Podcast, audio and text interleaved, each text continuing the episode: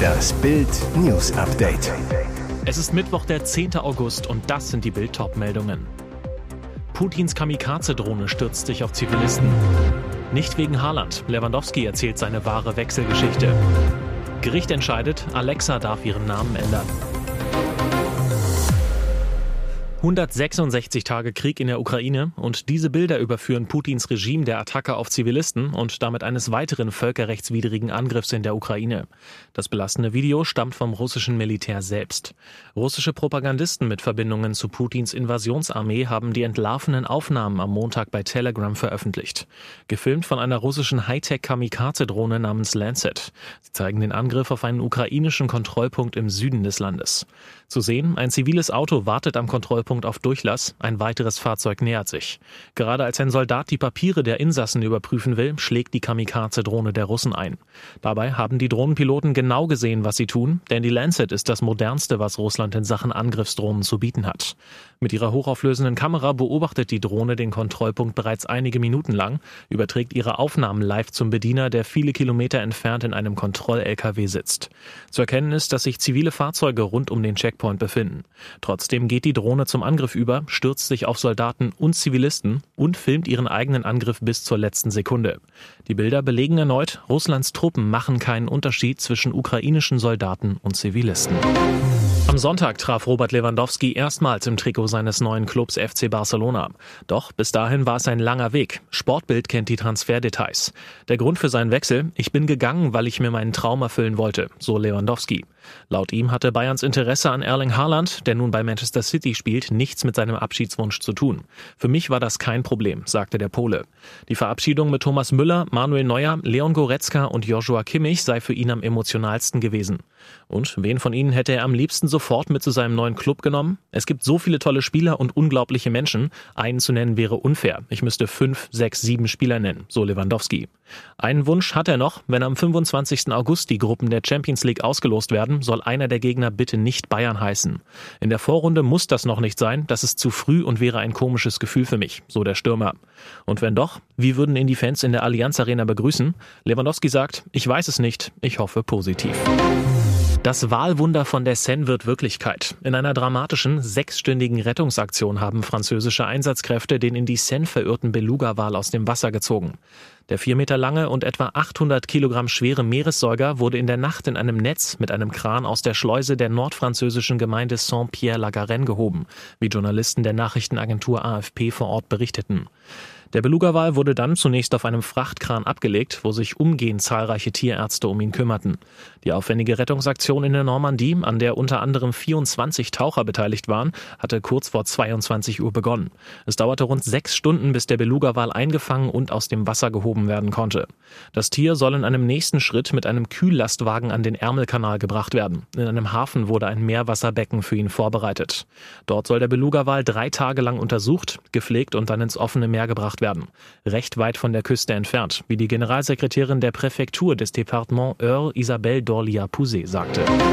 In Millionen deutschen Haushalten stehen die Alexa-Sprachassistenten von Amazon. Es gibt sie als Kugeln oder Türme und sie empfangen Befehle, wenn man sie mit Namen anspricht. Aber wehe eine Frau heißt Alexa. Sie kann sicher sein, dass auf ihre Kosten Scherze gemacht werden. Jetzt gab es ein wichtiges Gerichtsurteil für ein kleines Mädchen und eine Stadtverwaltung, die endlich die Not des Kindes einsieht. Es geht um die sechsjährige Alexa aus Göttingen. Ihre Eltern gaben ihr den schönen Namen, als die Alexa-Geräte gerade erst in Deutschland auf den Markt kamen. Doch Alexa musste in der letzten Zeit leiden. Im Kindergarten, auf dem Spielplatz, überall hörte sie dämliche Befehle. Die Eltern beantragten vor zwei Jahren bei der Stadt eine Namensänderung. Ein Göttinger Stadtsprecher zu Bild, das haben wir abgelehnt. Ein wichtiger Grund für die Namensänderung liege nicht vor, hieß es damals. Das Gericht stellte jetzt fest, der Name ist nicht bloß dazu geeignet, einen Wortwitz zu bilden, sondern lädt vielmehr dazu ein, beleidigende und erniedrigende Befehle zu erteilen. Alexa sei mittlerweile seelisch belastet. Klare Entscheidung des Gerichts, die Eltern dürfen ihre Tochter umbenennen. Ein Stadtsprecher sagte, wir werden nicht in Berufung gehen. Tiefe Trauer bei Mitgliedern und Fans der Folk- und Punkband The Pokes. Der Bassist der Band, Daryl Hunt, ist am Montag im Alter von 72 Jahren gestorben. Das teilte die anglo-irische Band bei Twitter mit. Sie schrieb, wir sind unbeschreiblich traurig. Dazu zitierten die Pokes eine Zeile aus Hunts Song Love You Till the End. Eine Todesursache wurde zunächst nicht bekannt gegeben. Auch Pokes Sänger Shane McGowan verabschiedete sich bei Twitter. McGowan schrieb dort, Daryl Hunt war ein wirklich netter Kerl und ein großartiger Freund und ein großartiger Bassist. Wir alle vermissen ihn. Er wünschte Hunt einen glücklichen Zustand der ewigen Seligkeit. Hunt wurde am 4. Mai 1950 in der südwestenglischen Stadt Christchurch geboren und studierte Kunst in Nottingham. Er spielte zunächst in der Rockband Plummet Airlines und gründete dann die Punkband The Favorites. Er begann im September 1986 als Bassist für die Pokes zu spielen, nachdem er zunächst als Helfer für die Band gearbeitet hatte. Sein erstes Album mit The Pokes war If I Should Fall From Grace With God mit dem Hit Fairy Tale of New York, der inzwischen zu einem modernen Weihnachtsklassiker geworden ist. Und jetzt weitere wichtige Meldungen des Tages vom Bild Newsdesk. Das ist die Tote aus der Achterbahn. Eine Gemeinde steht unter Schock. Wie jetzt bekannt wurde, stammt die 57-jährige Frau, die im Klotti Freizeitpark aus der Achterbahn stürzte, aus der Gemeinde Nohfelden im Saarland.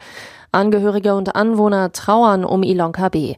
Bild erreichte Bürgermeister Andreas Veit im Urlaub. Er ist bestürzt. Wie mir mitgeteilt wurde, wohnte die Verstorbene in unserer Gemeinde.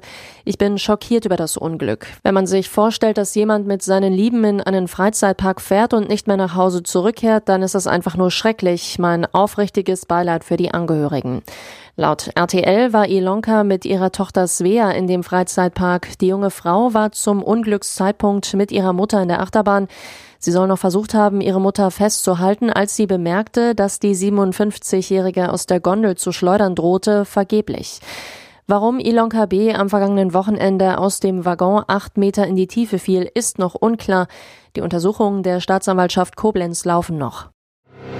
Bauernaufstand gegen Umweltbundesamt. Deutschlands Bauern ziehen ins Feld gegen den Chef des Umweltbundesamtes. Denn Behördenboss Dirk Messner liebäugelt mit einer Furzsteuer für Kühe. Max von Elverfeld, Vorsitzender der Familienbetriebe Land und Forst, wirft Messner ideologische und unwissenschaftliche Argumentation vor.